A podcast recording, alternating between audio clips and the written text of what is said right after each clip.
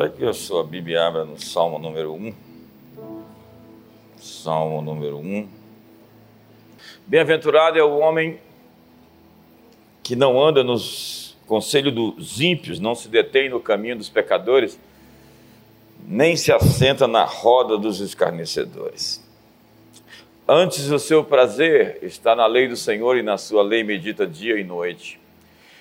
E ele será como árvore plantada junto às correntes de água, que no devido tempo dá o seu fruto e cuja folha não murcha, e tudo quanto fizer será bem sucedido, prosperará.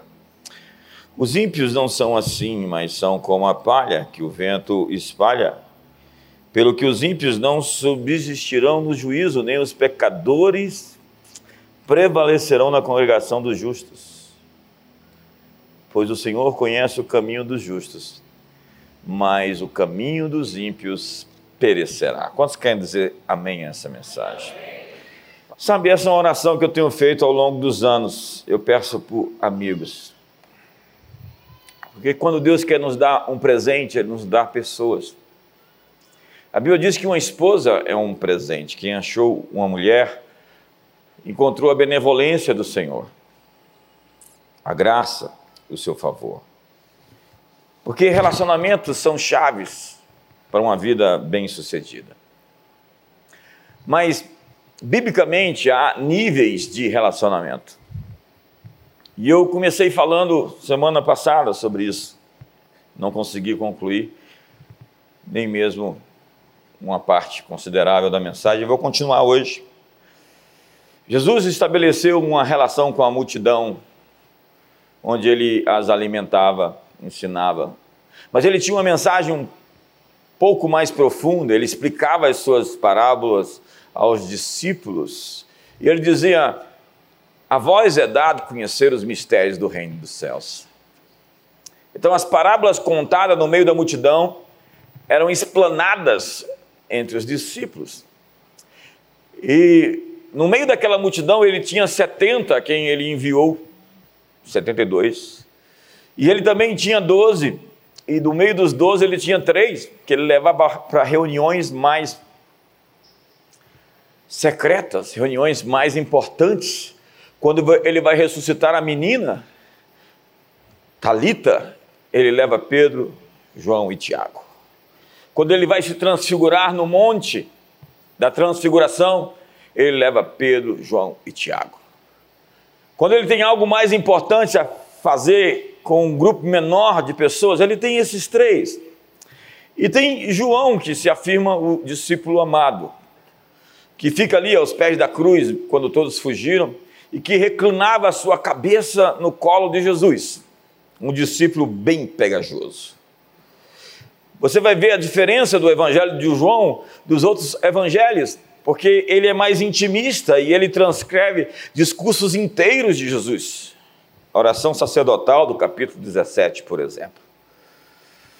Então, relacionamentos têm níveis e relacionamentos têm protocolos. Em qualquer lugar que você chega, há um protocolo para entrar e um, um protocolo para permanecer. Qualquer ambiente, qualquer empresa, qualquer igreja, qualquer repartição pública, qualquer palácio, Qualquer lugar desse planeta existe um protocolo local para ser aceito, recebido e mantido. Esther soube entender isso quando entrou, quebrando o protocolo, acreditando que ia receber o cetro do favor do rei. Ruth e Boaz, José e Faraó, sua atitude sempre define o seu acesso. E para continuar tendo acesso, você tem que obedecer regras que são exigidas em cada casa. Então, alguém disse que quando as pessoas erradas saem da sua vida, as coisas erradas param de acontecer. E acredite, os que pecam com você vão, vão, vão pecar contra você. Eles não têm temor de Deus, você acha que eles vão temer você? E aqueles que não podem acrescentar algo a você, inevitavelmente vão diminuir. E quando Deus quer proteger você, ele remove uma pessoa da sua vida. O primeiro nível das relações que eu disse a semana passada é os intercessores. Intercessores se colocam entre você e Deus. Deus está ali, você está ali e Ele está no meio, orando por você. Essas pessoas são imprescindíveis. Elas são muito importantes. Não essa gente sombria, essa gente obscura, essa gente que você pergunta, você saiu da oração e está com essa cara de morte, você estava com quem? Eu estava com Deus, mas que Deus você estava? O segundo nível das relações pessoais são os mentores. Você precisa de alguém que já chegou onde você quer chegar, alguém que já está onde você quer ir. E eu disse semana passada que mentorear é proporcionar sabedoria sem dor. Há duas maneiras de você encontrar sabedoria: erros ou mentores. Mas hoje eu quero falar do terceiro nível das relações pessoais os conectores. Há pessoas cujo ministério é criar pontes, conectar uma pessoa a outra. Eu gosto muito de abrir portas para as pessoas. Eu entendo que existe uma lei do universo sobre receber o que se dá. Então eu estou sempre semeando o que eu quero receber. Constantemente, todos os dias, eu estou fazendo aos outros o que eu gostaria que se fizesse comigo. Esse é um grande princípio. Então eu não tenho problema de abrir as portas para outras pessoas, de conectar pessoas, de apresentar pessoas umas às outras, ainda que elas não voltem para me agradecer. Mas é claro que eu não costumo abrir portas muitas vezes para pessoas que tentam me usar. Conectores abrem porta para a sua vida. Eles são anjos enviados para você para a sua vida, para investir na sua visão, no seu sonho. Às vezes eles estão destinados a você somente por uma temporada, eles não vão viver a vida inteira com você, mas eles são pessoas enviadas por Deus estrategicamente por uma estação. É o mordomo de Faraó que encontrou José, recebeu a interpretação de um sonho, e dois anos depois se lembrou de José e disse: Faraó, existe uma pessoa que tem a chave para resolver o problema que o Senhor tem. Ele está preso. Então, aquele mordomo apresenta José a Faraó. E a história do mundo muda depois disso. Conectores são anjos de Deus para levar você para a próxima fase da sua vida. Gente que vai abrir uma porta para você, de graça. Gente que foi enviada por Deus para essa temporada. Quantos querem encontrar as pessoas do seu destino? Você está sempre sendo observado por alguém capaz de abençoá-lo grandemente. Deus moverá pessoas para investir nos seus sonhos esse ano. Deus já está mobilizando pessoas para te ajudar naquilo que você vai fazer. Ele já tem falado com pessoas sobre você. Deus vai usar pessoas para lhe abençoar. Mas há três coisas que você precisa saber sobre os conectores. Conectores são enviados a você quando você responde sim ao chamado que Deus lhe deu. Você lembra de Maria? Ela disse ao anjo: Cumpra-se a tua palavra em mim. Naquela mesma hora, uma estrela se colocou no céu. Naquela mesma hora, sábios viram a estrela. Pessoas do Oriente, sábios, reis, perceberam que alguma coisa muito, está, muito importante estava acontecendo, então eles juntaram seus tesouros e foram encontrar com José e com Maria. Quando Maria disse sim, Deus liberou pessoas para ajudá-la naquilo que ele pretendia fazer. Quando você diz sim para Deus, Deus aciona a roda para que as engrenagens do destino possam acontecer em você. Mas acredite, você tem que dar uma causa para a bênção. A Bíblia diz que a maldição sem causa não se, não se, não se cumpre. Como o pássaro no seu voo, que não encontra pouso, assim a maldição sem motivo não encontrará pouso, não se cumprirá. Obviamente que as maldições lançadas em que as pessoas dão motivo para elas, têm oportunidades para acontecer sobre essas pessoas. Mas se a maldição não se cumpre sem causa, a bênção se cumpre com uma causa. E foi isso que aconteceu com a sunamita. ela abriu uma porta para Eliseu. Ela construiu um quarto para o profeta. E ele quis recompensá-la, lançando uma bênção com causa. Ele perguntou para Geazil, seu servo, o que falta a essa mulher? O que ela precisa? Ele responde: ela não tem filho, ela é estéreo. Então ele procurou a mulher e disse: em um ano você conceberá e dará à luz um filho. E aquela palavra chamou o destino daquela mulher. Eu sou de uma escola que acredita que profetizar é mais do que prever o futuro, é causar o futuro. Então, como a ressurreição daquele menino a quem Elias foi enviado. A mulher diz a Elias: Eu vejo que a palavra de Deus na tua boca é a verdade. A palavra que Elias lançava, Deus honrava porque era Elias. Elias era um homem com um compromisso com Deus, ele não precisou ouvir o que Deus estava dizendo. Ele simplesmente dizia, alinhado o seu coração com Deus, o que ele queria ver acontecer. Deus não disse para ele para mandar parar de chover, mas ele disse: Vocês estão dizendo que Baal manda chuva para vocês, vocês estão dizendo que a, pro, a, prosperidade de vocês vem por Astarote. Pois eu vou dizer a vocês que Deus não vai dar a glória dele para essas entidades, então desde agora não vai chover mais. E três anos e meio não choveu. Aí Deus fala: está na hora de chover, Elias. Começa, começa a orar, porque eu vejo uma nuvem. Tem uma nuvenzinha ali, ó. Quantos passaram uma temporada difícil? Quantos passaram uma temporada difícil? Faz assim uma mãozinha no tamanho da mão de um homem, porque ela vai crescer, vai crescer e tem chuva chegando aí. E esse é o tipo de palavra que, quando você pega em acordo, em alinhamento com o que está sendo dito, ela se realiza. É o que a Bíblia diz: crede em Deus, estareis seguros. Crede nos seus profetas e prosperareis. Palavras lançadas com motivo acontecem. Você pode dar oportunidade para ser abençoado. É o caso de Elias e a viúva. Ela não era a supridora dele. Deus disse: sai daqui do ribeiro de Quirite e vai até uma terra estrangeira, porque lá você será alimentado por uma viúva. E ela tinha ali um punhado de azeite, um punhado de farinha, a sua última refeição, iria comer e morrer. Então o profeta folgado disse: mulher, antes de você fazer o bolo para você, faz o bolo para mim. Imagina que cena. Se ele faz isso aqui em Brasília com uma viúva pobre ali na periferia, ia sair no jornal o profeta aproveitando da viúva miserável.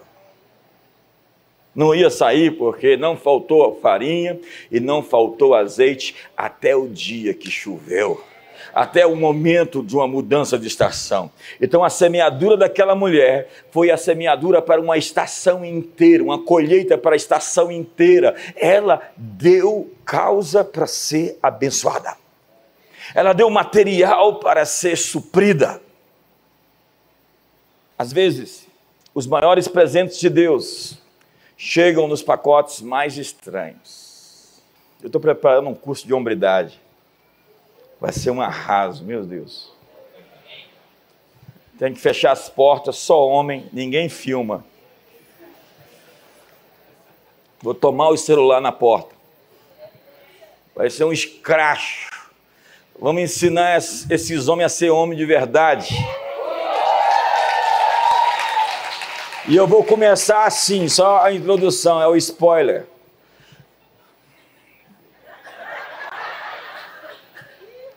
Você nasceu homem, mas isso não significa que você é um homem. Dá um sorriso para o irmão do seu lado. Eu estou investindo nesse conteúdo. Então, desate as fitas e abra o presente, que às vezes está embrulhado em papel de pão. Então chega para esse rapaz e fala: Você é o meu papel de pão.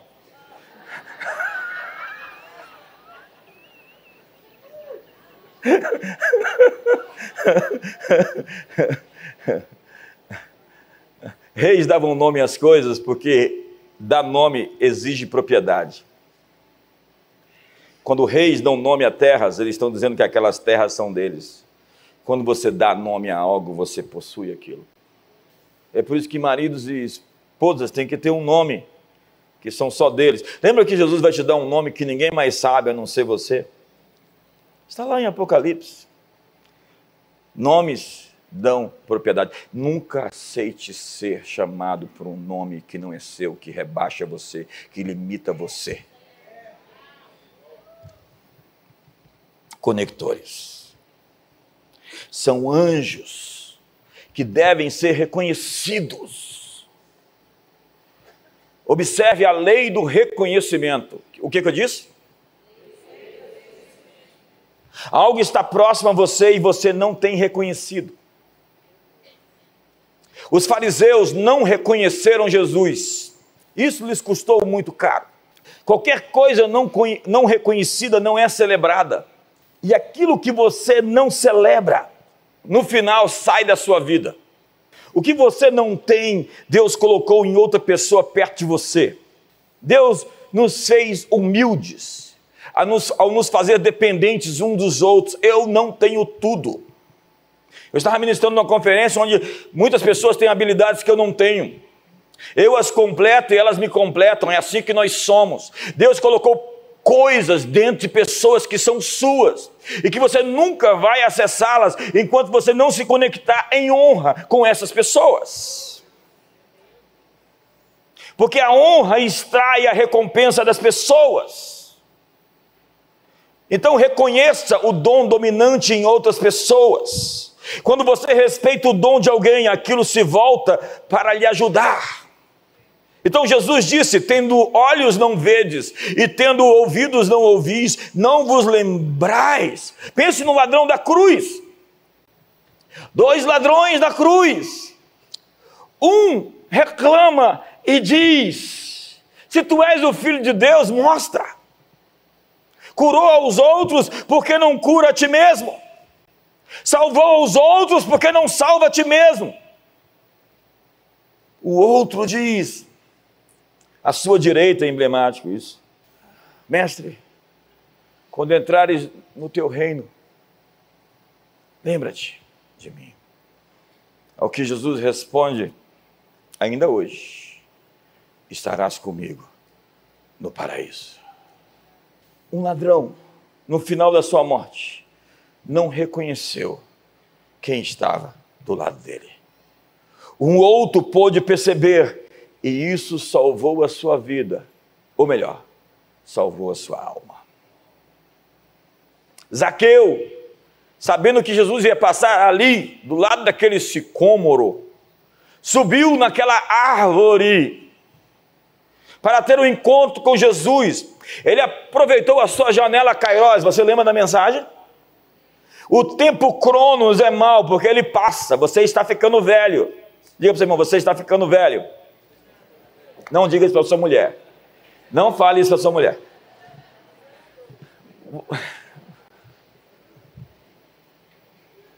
Eu te conheço há quantos anos?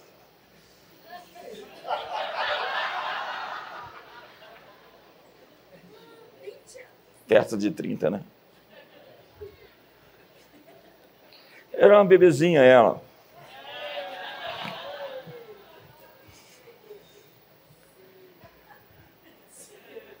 Há janelas de oportunidade no tempo Cronos. Elas são janelas kairos. É quando o tempo de Deus invade o tempo dos homens. E você tem que estar atento, e é por isso que a Bíblia diz: vede prudentemente como andais, não como nécios, mas como sábios. Remi o tempo, porque o Cronos é mau. Remir o tempo significa aproveitar as janelas de oportunidade. E é isso que Jesus reclama. Quando ele chega perto de Jerusalém e diz: Vocês matam os profetas e apedrejam os que foram enviados a vocês. Quantas vezes quis vos ajuntar como as galinhas ajuntam os pintinhos debaixo das suas asas e vós não o quisestes? Desde agora, portanto, não me vereis. Até que venhais a dizer: Bendito que vem em nome do Senhor, e a vossa casa ficará deserta. E os teus inimigos te sitiarão por todos os lados, porque não reconheceste a oportunidade da tua visitação. Gente que não está vendo a sua oportunidade, gente cega pelo orgulho. Tudo o que você deseja ou precisa já está na sua vida, aguardando o seu reconhecimento. E é isso que ele fala para Moisés: o que você tem na mão. O que você tem na mão já é o suficiente para o seu futuro. Se você se conectar às pessoas do seu destino. Então, para acessar conectores nessa nova estação, fique atento às oportunidades que virão.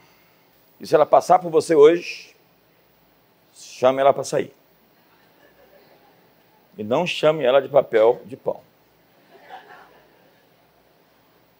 Quarto nível das relações pessoais: os amigos. Amigos duram para toda a vida. Amigos nunca deveriam sair da nossa vida. A vida deveria, sim, relacionamentos tinham que durar. E eu tenho uma verdadeira crise com gente com quem com, que não tem relacionamentos a longo prazo. Pessoas sem relacionamento a longo prazo falam muito sobre si mesmas. Pessoas com história de rompimentos, rompimentos e rompimentos, sempre rompendo suas relações de emprego, relações de amizades, relações conjugais, relações de amizade. Você tem amigo de décadas? Ela é minha amiga de décadas. Poucas décadas. Mas o que nós queremos são relacionamentos de conveniência. E nós vamos nos livrar das pessoas que discordam de nós. Sociopatia é sempre querer ter uma relação de cima para baixo, onde não se consegue enxergar nos olhos. A amizade sempre brota daqueles que olham nos olhos. Pessoas que exigem perfeição nos relacionamentos. Então, qualquer pessoa que errar implacavelmente, eu vou desistir de confiar em todo mundo. Sinto dizer que você é frustrado, e o segredo dessa chave para virar na sua vida está em entrar na sua infância, porque em algum momento na sua vida você foi traído e ainda não virou essa chave. Não se recuperou disso e por isso você não confia em ninguém. E é extremamente pouco resistente a qualquer tipo de desvio de curso daquilo que você esperava que fosse acontecer. Gente, pouco resistente à frustração. As pessoas precisam de frustração. Para se desiludir, as pessoas têm que quebrar a cara às vezes. Nossa maior falha na juventude pode ser não construir uma rede de fraternidade com pessoas de alto nível. Nós deveríamos ter relacionamentos de longuíssimo prazo nós deveríamos poder sentar numa mesa com amigos de décadas e décadas e contar muitas histórias antigas e falar como sobrevivemos. Mas há três coisas que nós devemos saber sobre amigos. Primeira, é que amigos falam conosco na nossa melhor versão. Eles percebem a sua grandeza mesmo quando seu comportamento é contraditório. Você precisa de alguém que confie em você apesar de você. É isso que Abigail, lembra de Abigail? A mulher de Nabal. Davi estava ali com muita raiva. Nabal recusou ajudá-lo e ele estava pronto com as espadas na mão, com seus guerreiros nervosos para entrar e fazer um massacre. Abigail se adiantou, montou no jumentinho, levou comida, mantimentos para o, o, o fugitivo Davi. Ele diz: Meu senhor, você será rei. E se você derramar esse sangue agora, isso vai pegar muito mal para você. Quando o Senhor for rei, esta será uma mancha grande na sua história. Abigail falou com o rei quando ele ainda não era rei. Você precisa de alguém que fale sobre você quando você ainda não é o que você vai ser. Você precisa de pessoas que te tratem como você pode e você deve ser. Não esses profetas malucos que chegam aí. Eu já falei para vocês, eu estou cansado desses profetas. Tem gente que se acha profeta e é só jogador de seta. Então manda uma mensagem para essa pessoa, acho que você nem tem o telefone dela. Fala, o bispo estava falando de você, você é o jogador de seta. Você sabe o que, que diz Goethe? Trate as pessoas como se elas fossem o que poderiam ser. E você ajudará a se tornarem aquilo que são capazes de ser. James Howell disse: respeite um homem e ele dará o máximo de si. Crianças deveriam ser tratadas assim. A autoestima dos filhos tem muito a ver como o pai as trata. Meu pai achava que eu era inteligente. Eu acreditei. Todos os homens têm um rei e um tolo dentro de si. Senhora, se você conhece, conversar com o tolo, ele vai responder. Você fica falando com o tolo, o tolo aparece. Com quem você está conversando? Com o rei ou com o tolo? Quando você espera o pior das pessoas, as pessoas vão dar o pior para você. Aquele com quem você fala é aquele que vai lhe responder. Abigail falou com o rei. E o rei apareceu. Davi recuou. Fale com o rei das pessoas.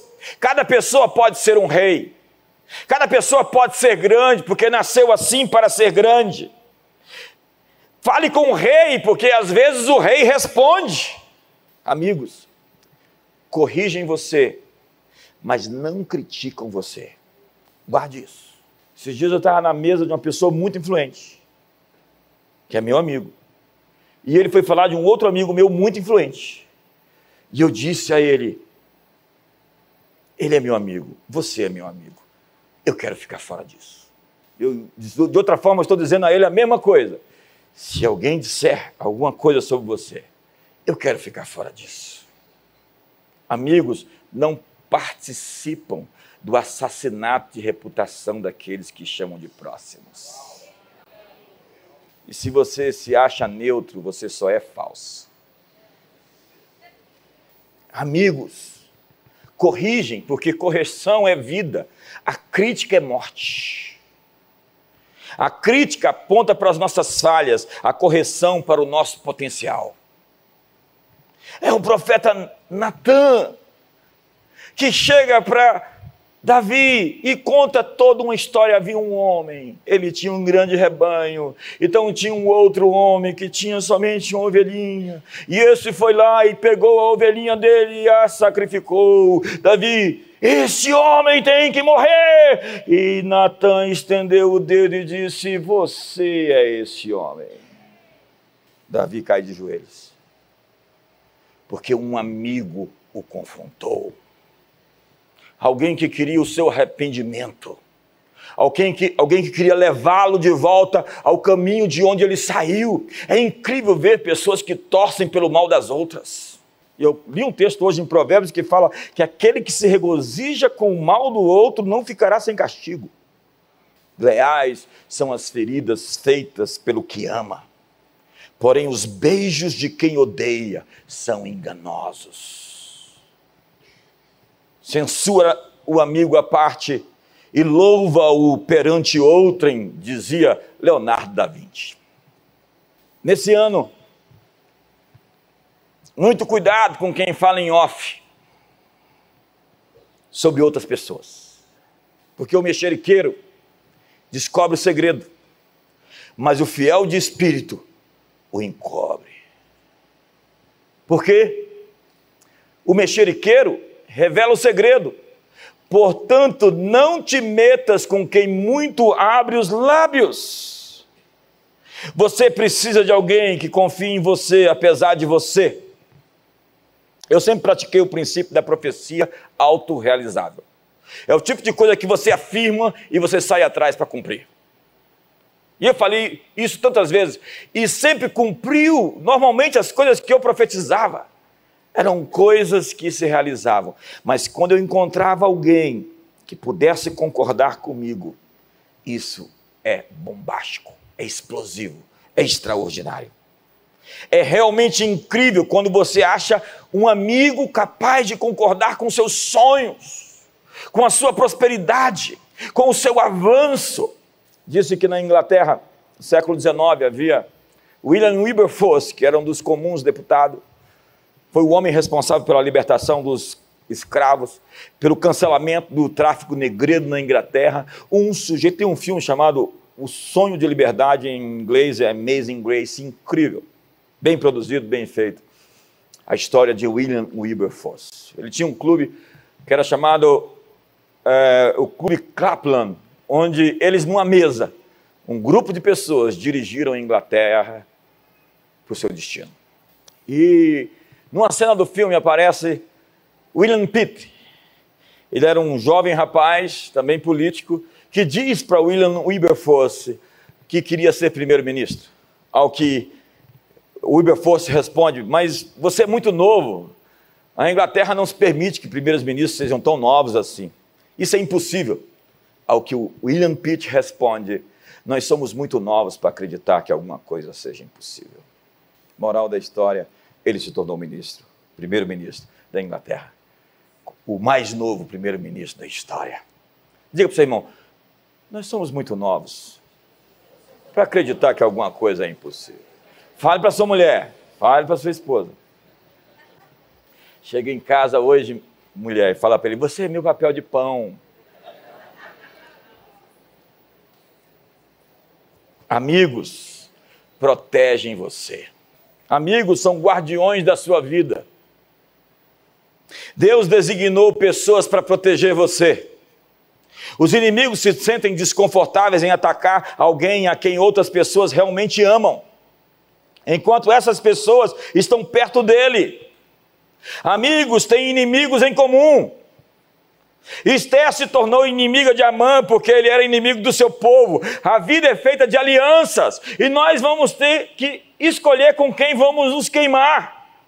É quando nós temos de fato uma aliança e nós nos protegemos. Amigos, protegem você dos seus inimigos. E há quatro coisas que você precisa saber sobre os inimigos. Inimigos são importantes no processo. Eles apontam as pedras que você poderia tropeçar. Eu gosto do que diz Plutarco.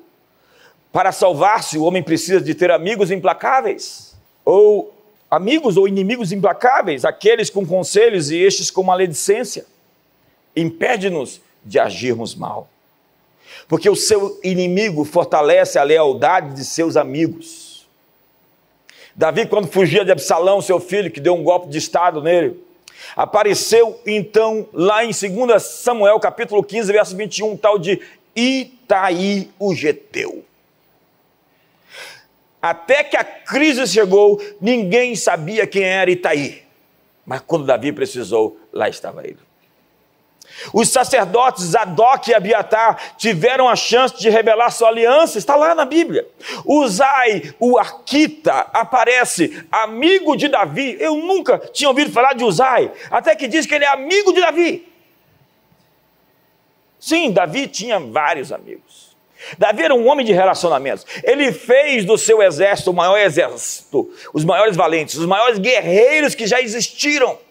Não foram os ninjas, os samurais, os guerreiros hindus, os mais valentes, mais poderosos. Eu quero fazer um filme um dia sobre os valentes de Davi. Um que segura uma espada e não solta, de tanta adrenalina, depois que a guerra termina, que ele já matou 300, ele não consegue soltar a espada.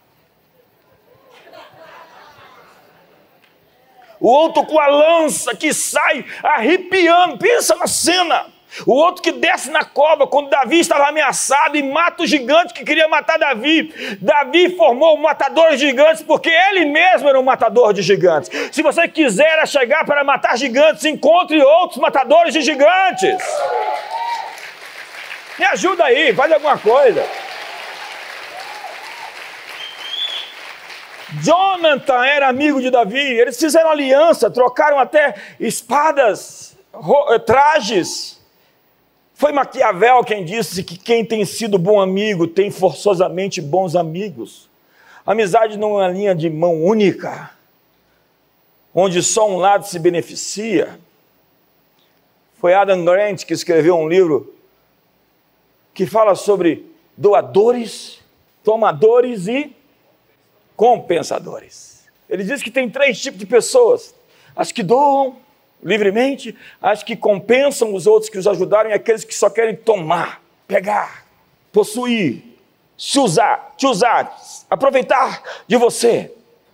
Mas foi Goldsmith quem disse que a amizade é um comércio desinteressado entre amigos, onde todos ganham ou ninguém ganha. Então, não negocie a sua alma com o inimigo. Foi um cientista político alemão, Konrad Adenauer, quem disse: a única maneira de estar de acordo com um tigre é deixar que ele te coma. O pessoal fez uma ilustração dessa. É, vamos fazer uma democracia. Há um tigre, há um leão e há uma ovelha. Vamos votar aqui para ver quem vai comer a ovelha. Remire o tempo, porque a sua atenção é algo importante e você não pode ter distrações. Neemias foi procurado por Sambalat, por Tobias, por Gerson, o árabe. E eles diziam: Nós queremos uma reunião com você. Vem aqui na nossa terra, porque nós queremos ter uma conversa sobre teologia. Quais são as suas intenções? Vem aqui nos explicar.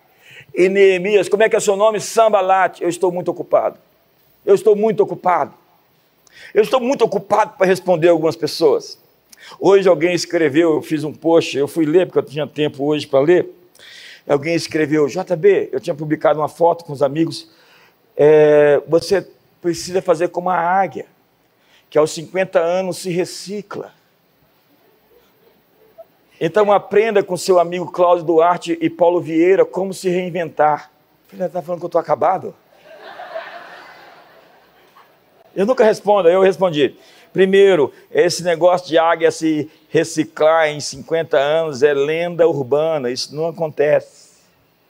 Ah, desculpa decepcionar você. Você acreditava que ela arrancava o bico, tirava tudo e tudo voltava. Ah, meu Deus do céu. Decepção pura aqui hoje. E outra coisa, reciclagem, não se usa mais essa linguagem com humanos. A propósito, eu vou fazer o meu melhor que eu puder. O tempo é um recurso finito. Você tem tempo limitado nesse planeta. Pare de desperdiçá-lo tentando sobreviver e comece a usá-lo para viver sua melhor vida. Há um segredo de um milhão de dólares.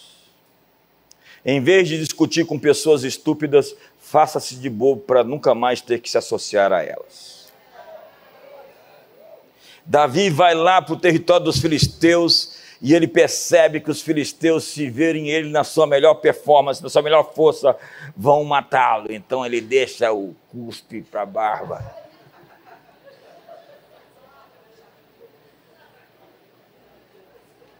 É ele? É Davi, vamos matá-lo. Não, ele está louco, é mesmo que ele está bobo? Fala, coitado dele, vai matar isso. Isso já está morto, ele é um cão morto. Deixa ele para lá, Davi. Aprenda a se fingir de bobo. Tem gente que não precisa fingir.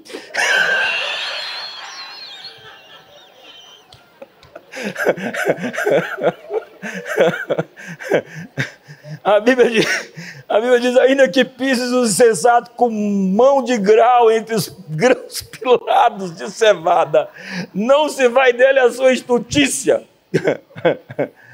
Quem aborrece a disciplina ama o conhecimento, mas o que aborrece a repreensão é estúpido. Pobreza e afronta sobrevêm aos que rejeitam a instrução, mas o que guarda a repreensão será honrado. O escarnecedor não ama aquele que o repreende, nem se chegará para os sábios. Olha só esse texto. Não respondas ao insensato segundo a sua estutícia para que não te faça semelhante a ele, ao insensato, responde segundo a sua estutícia, para que ele não seja sábio aos seus próprios olhos, Você entendeu? O entendimento é o seguinte: tem perguntas que não merecem uma resposta inteligente. Quantos estão comigo aqui? Tem gente que fala assim, quê? Terceira coisa que tem que saber, você tem que saber sobre os inimigos. Uma pessoa em rebelião contra Deus pode afundar o seu barco. Então, não se associe com pessoas que estão fugindo de Deus. Um Jonas dentro do seu barco pode trazer um temporal. E está todo mundo dizendo assim: o que está acontecendo? Está dando tudo errado. O que está. Tem um Jonas ali.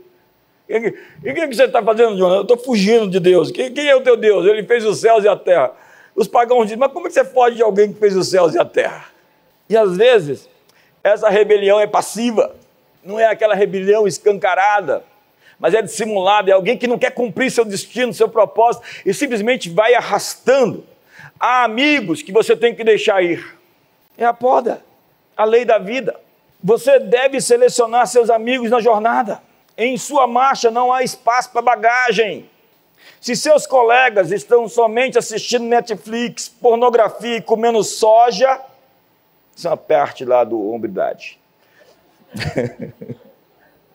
Se seus amigos só gostam de festas e churrasco todo final de semana e não tem nenhum espaço para jejuns, grupos de estudos, seminários, oração e crescimento, Mostre o caminho a eles. Se eles escolherem permanecer os mesmos, deixe-os ir.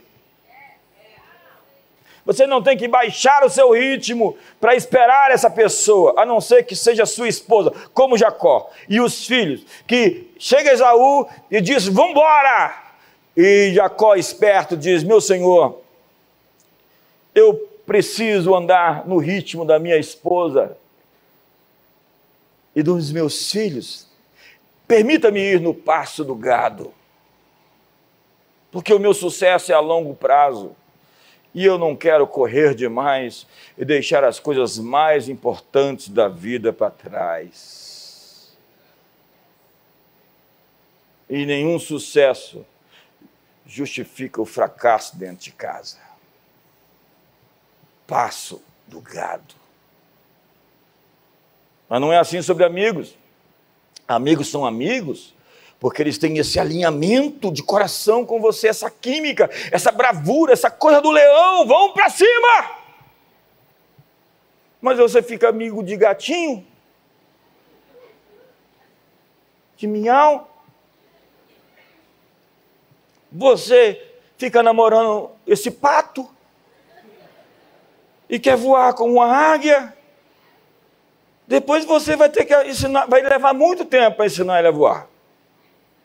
Casamento é o seguinte: se vocês não, não estão no mesmo nível, se você está aqui e ele está aqui, você vai ter que levar um tempo até que ele chegue até você, e às vezes você vai ter que andar um pouquinho para trás. Casamento é assim, é uma sociedade. Fez a sociedade, não dá para terminar. Agora é hora de enfrentar o desafio e de se ajustar. Nós temos aqui as celas de casais, tem um pessoal que vai te ajudar. Você precisa de aconselhamento, precisa de treinamento. Então, escreva um livro. Eu casei com um pato. Como transformá-lo numa águia?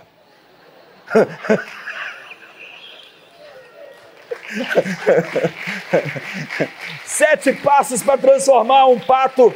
Olha, tem mulher que, que, que casa que, que casa com um sapo pensando em se beijar, ele vai virar um príncipe.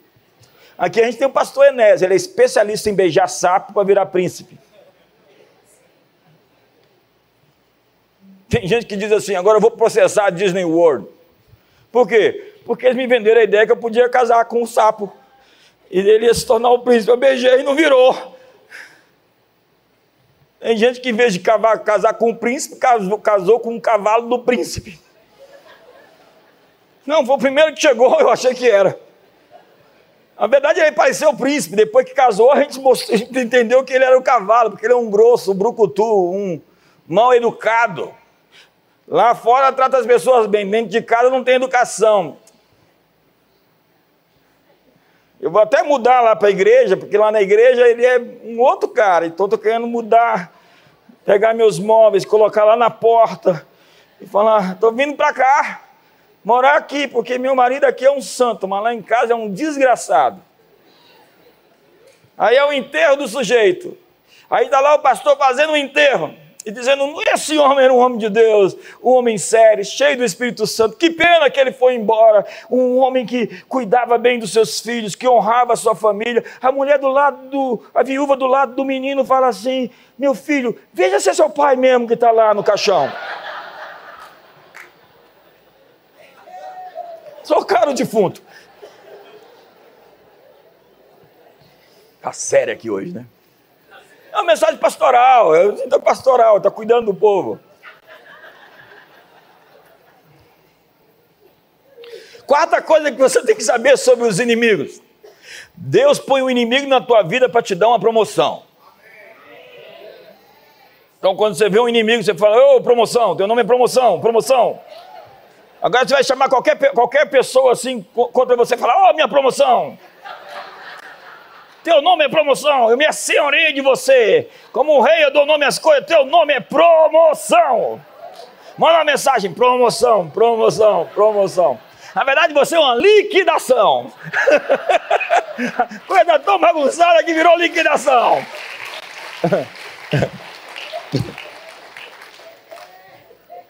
Porque ao vencer o inimigo, existe sempre uma recompensa para vencer. Ao vencedor, diz a Bíblia. Existe sempre uma, uma recompensa para quem vence. E quando o inimigo se levantar, lembre-se, ele traz consigo uma recompensa. Golias trouxe uma recompensa para Davi. E Davi perguntou três vezes: o que se fará com um homem que derrubar esse sujeito? Vai ser acumulado de bens e riquezas, nunca mais vai pagar imposto em Israel e vai se casar com a Mereba, a, a filha mais velha do rei. Ela é bonita? Não, ele não perguntou isso. Essa não é a pergunta que o Davi faz. Ela é uma conectora ao meu destino? ela vai me levar onde eu preciso estar? Ou ela só é uma aventura? Mulheres não querem ser uma aventura. Mulheres querem se juntar a um homem em uma aventura de vida. Isso é o spoiler. Eu vou falar sobre a mulher com quem você tem que casar. As irmãs já estão com o olhinho assim, olhando debaixo da porta.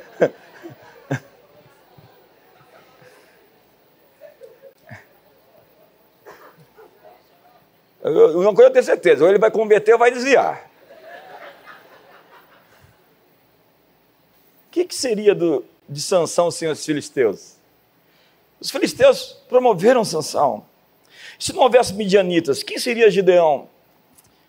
Um anônimo desconhecido. Deus lhe deu um inimigo para lhe fazer conhecido. Foi o Holyfield quando derrubou, derrubou não, o Mike Tyson mordeu a orelha dele. Estava lá, perdendo meu tempo, de madrugada, assistindo o Mike Tyson mordendo a orelha do Holyfield, que tinha acabado de se converter, tinha sido curado numa cruzada do Benny que ele tinha um problema no coração.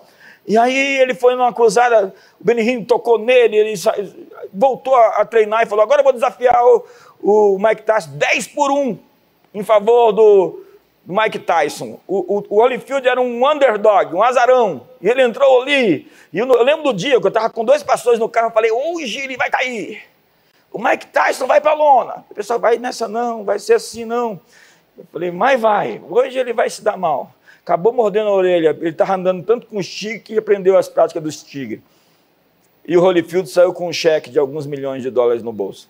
Foi a mesma coisa do George Foreman que se tornou pastor numa comunidade, que com 41 anos, ele voltou a lutar. Falou assim: Eu vou levar uma surra, mas vai ser uma surra de um milhão de dólares. Quantos querem levar uma surra de um milhão de dólares? o sujeito é o campeão mundial, eu vou desafiar. Por que, que eu vou desafiar? Porque eu já tive o cinturão e eu tenho direito a desafiá-lo. É meu direito desafiá-lo. Então ele desafiou o sujeito com 41 anos de idade, entrou lá, apanhou o primeiro, apanhou o segundo, apanhou o terceiro, e apanhou, apanhou, apanhou. Ele era um pastor na comunidade e queria o dinheiro para reformar lá um trabalho que ele queria fazer social. E precisava do dinheiro, falou: vou apanhar, mas vou fazer esse trabalho social. Chegou lá no último round, ele olha para o sujeito e enfia um no queixo do grandão. O grandão cai babando. Ele não entendeu nada ninguém acreditou no que aconteceu. Ele olha, vê a cena, se ajoelha lá no, no banquinho e começa a orar. E o povo pega o checão do vencedor e sai para a glória. Aí vem o repórter e diz: O que aconteceu? Deus. Que aconteceu? Deus mirou a minha mão no queixo certinho dele. Foi Deus! Você vai sair daqui dizendo: Foi Deus. Existe um grande gigante, existe um grande inimigo, mas Deus está te dando o punho de aço para derrubar os seus inimigos.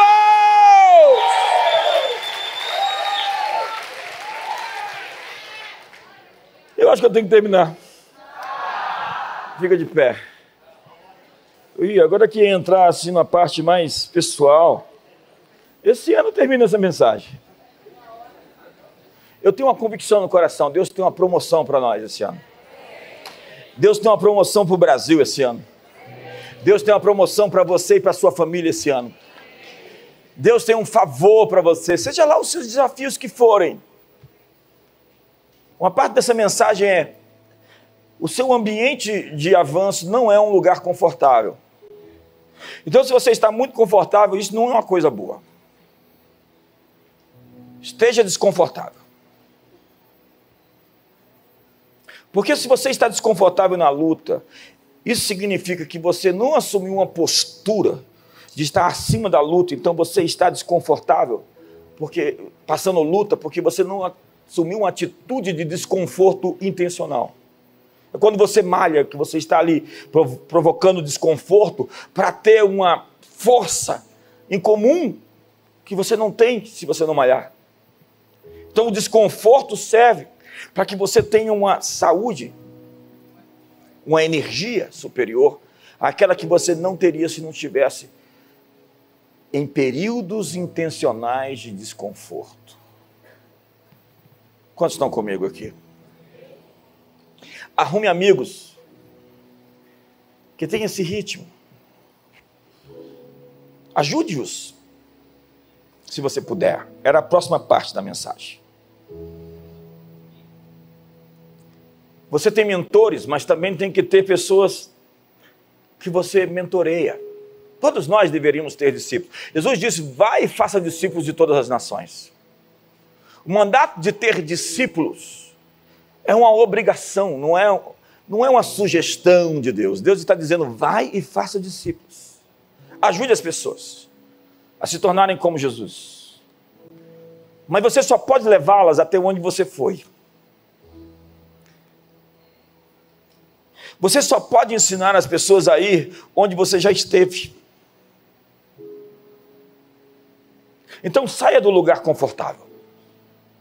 Saia de uma posição cômoda. Tem uma atitude diferente esse ano. Tem gente que espera o final do ano para fazer voto para começar a cumprir. Quem faz isso nunca cumpre. Qualquer pessoa que fala, no final do ano eu vou fazer um voto. Olha, esquece, essa pessoa não vai cumprir nada disso que ela prometeu. Diga, o ano novo sou eu. Fala. Uh, viu aí a disposição? A testosterona subiu, né? Fale consigo. Proteja o seu ambiente. Cuide de você para você cuidar dos outros. Proteja a sua missão. Você sabe o que uma mulher quer na vida? Um homem com uma missão. Mulheres, não se casem com homens sem missões. O que uma mulher quer é relevância. Se juntar a alguém que tem uma missão na vida para que ela seja com ele a cumpridora daquele destino. Isso é o significado de ser uma auxiliadora idônea. Um homem com uma missão. Eu não vou acabar com os homens hoje, não. Vamos deixar para o particular. Feche seus olhos. Feche seus olhos. Você só pode cumprir sua missão se você estiver conectado a Deus. E Deus deveria ser seu mentor. Ele já é o seu mediador. Ele deveria ser o seu melhor amigo. Ele deveria estabelecer um padrão para você que você pudesse alcançar. Jesus é o arquétipo, é o modelo, é o referencial. E você deveria buscar nele o exemplo para ser quem você tem que ser. Então você deveria se livrar de hábitos Como eu tenho dito, me diga quais são os seus hábitos, quem são os seus amigos, que livros você lê, e eu vou prever o seu futuro. Existe um algoritmo certinho que dá para fazer uma conta. Acredite, o diabo é bom de algoritmo, ele sabe onde é que você vai chegar com esse comportamento. Mas Deus é muito melhor. E Deus tem um algoritmo de sucesso para você. E se você se alinhar ao plano dele, você vai mais longe do que jamais imaginou que fosse capaz. O ano está começando, e se fosse no meio do ano, você podia tomar essa decisão no meio do ano. O ano novo é você. Você é o ano novo. Diga, o ano novo sou eu. Então entre na rota do seu destino. Encontre as pessoas com a mesma missão que você. Proteja, controle o seu ambiente, a sua atmosfera.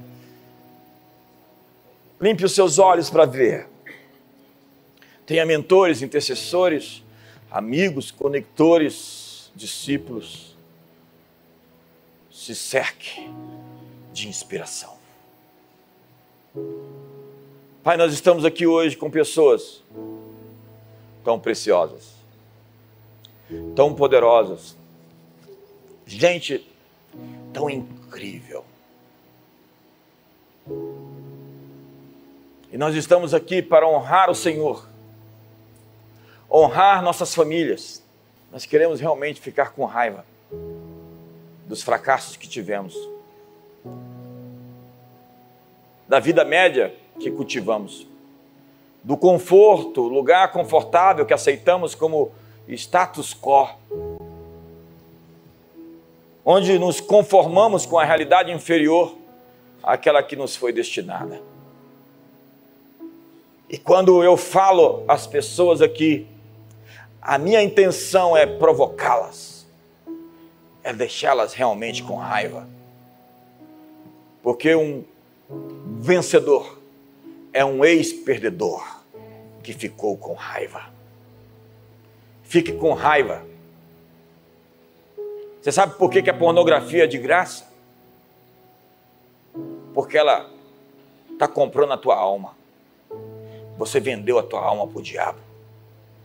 Você está destruindo, vai virando pasta, pasta, pastoso, sem consistência.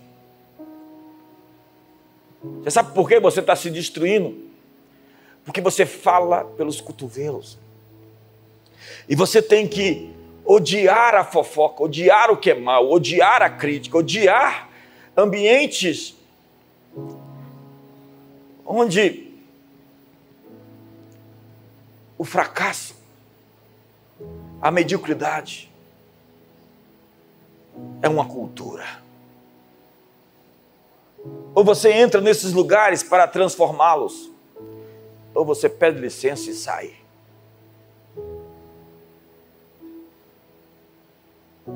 Deus te chamou para dobrar a realidade. E qualquer coisa que seja impossível está se dobrando ao nome de Jesus hoje. Você tem um parceiro, um amigo. Você tem um companheiro na jornada e ele não te deixará. Ele está contigo todos os dias. E ele diz: Vamos comigo. Eu estou com você. E vamos virar essa chave, vamos fazer isso juntos. E eu vou juntar você a um clube, a um grupo de pessoas. E vocês vão mudar o mundo. Você é muito novo para pensar que qualquer coisa seja impossível. Deus está aqui empurrando você, dizendo: vai, vai. Você não está por conta própria, você não está sozinho. Você é meu, eu sou teu. Eu estou contigo, eu vou contigo eu estarei contigo. Coragem, bom ânimo. Pai, hoje nós estamos desembrulhando os presentes, abrindo as caixas, entrando pelas portas, aproveitando as oportunidades, identificando as janelas de favor, as janelas Kairos. E estamos dizendo que apesar do tempo passar e os dias serem maus, o Cronos, estamos de olho na recompensa. Queremos aproveitar cada chance que tivermos. E queremos renomear as coisas, redefinir, ressignificar. Queremos dizer o que o Senhor diz sobre cada circunstância. Não o que a média, a média fala, não o que é o consenso, mas o que é a voz de Deus, a voz dos céus, a voz do trono sobre nós. Então hoje o Senhor te deixa saber que Ele está trabalhando por você. Você diz sim. Você diz amém a isso. O Senhor te deixa saber que você tem que lutar pelo seu casamento. Você tem que lutar pelos seus filhos. E o Senhor está te dizendo que nenhum deles vai se perder, porque eu vou honrar o que você fala comigo de joelhos. O Senhor está te dizendo que a tua casa é a minha casa, e eu vou protegê-la e vou lutar por ela. E se você se levantar em sua casa, como o seu castelo, eu vou me levantar com você para defender você e os seus de todos os teus inimigos. O Senhor te deixa saber que acabou a estação da falta, da escassez, da miséria. Deus está te dando um novo padrão, uma nova porção. Ele está alimentando você com trigo fino, com o mel que brota da rocha. Ele está cancelando as coisas que eram contra você. Os inimigos que se levantaram contra você, Deus já está se antecipando a eles. O Senhor é varão de guerra, Ele está à frente da guerra, da batalha. O Senhor é o general que vai adiante de você para enfrentar todos aqueles que se erguem contra os planos do coração dele. E ele diz, conforme Isaías: O meu conselho permanece de pé apesar dos seus erros, dos seus equívocos, das suas falhas, das suas imperfeições, o meu conselho permanece de pé. Eu não mudei de ideia sobre você. Eu vou fazer toda a minha vontade. Abrace o seu destino. Abrace o seu futuro. Ele é melhor que o seu passado. Você nunca terá saudades de qualquer coisa que aconteceu no passado, porque o que você vai viver é melhor do que qualquer outra fase que você já tenha vivido.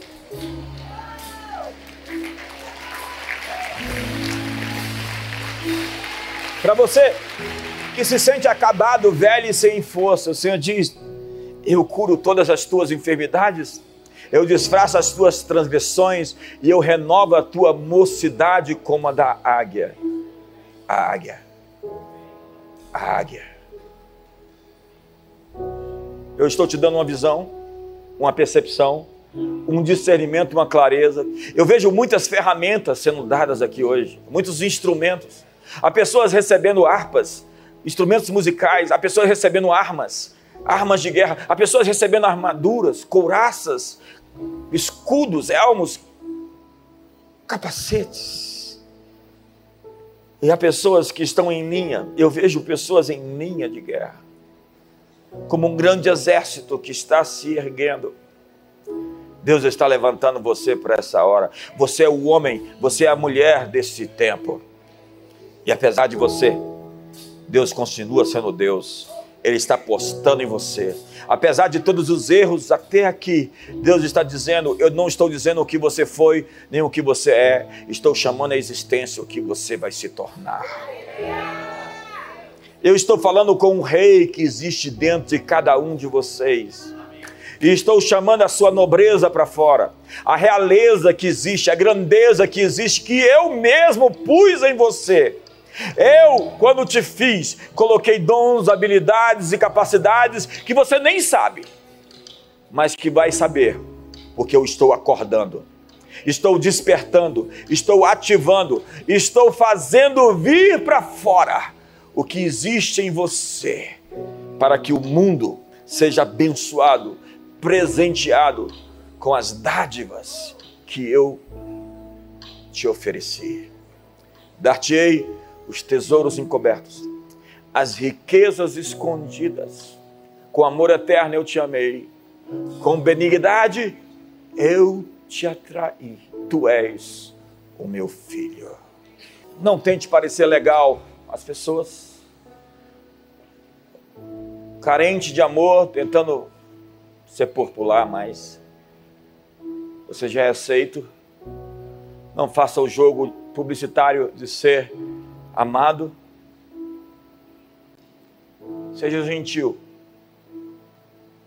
Mas não procure ser legal a custo da sua identidade. Seja gentil, mas seja honesto.